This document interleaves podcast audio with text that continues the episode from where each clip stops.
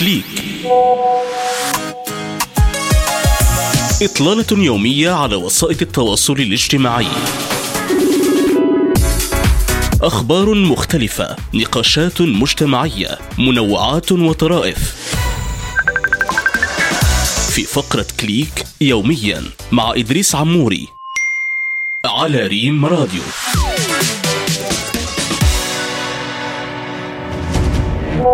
نقاش افتراضي.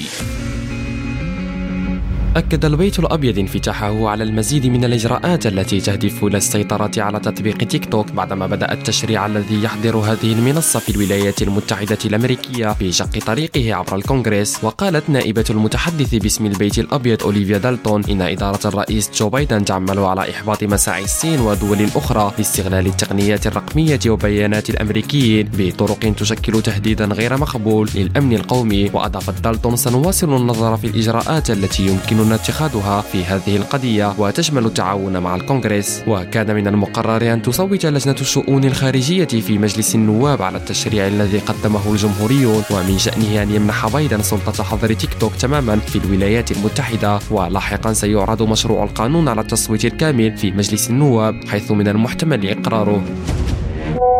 تدوينات نشر حساب الاتحاد الدولي لكرة القدم صورة تجمع بين اللاعبين العربيين. المصري محمد صلاح والمغربي أشرف حكيمي يحتفي فيها بإنجازات الثنائي المذكور في عام 2022 وأرفق الاتحاد الدولي بالصورة عبارة جائزة بوشكاش لعام 2018 ثم تشكيل العالم لسنة 2022 في إشارة إلى الجوائز التي توج بها حكيمي وصلاح إضافة إلى عبارة صلاح وحكيمي ضمن ما كان فخرا للعرب في حفل The Best منوعات. وسط التأثير الكبير لوسائل التواصل الاجتماعي على حياتنا اليومية لا يتوقف انتشار التحديات الكارثية على التطبيقات لا سيما تيك توك. وفي جديدها تحذير خطير أطلقه أطباء حول العالم. بعد أن انتشر تحدي جديد عبر التطبيق الصيني يطلب من الناس شرب عصير بطاطس نيئة لعلاج التهاب الحلق. وأكد الأطباء من الولايات المتحدة وبريطانيا في تحذيرهم أن تلك الإدعاءات خطيرة للغاية موضحين أن ما قاله مؤثرون على تيك توك حول عصير البطاطس وقدرته على علاج التهاب الحلق. عار من الصحة تماما بل ذهبوا إلى أبعد من ذلك. مؤكدين أن تلك العادات قد تؤدي في النهاية إلى الموت بعد مضاعفات تصل لمضاعفات في الكلى وحمى الروماتيزم الخطيرة. ثم أمراض مزمنة في القلب والدماغ وفقا لصحيفة ديلي ميل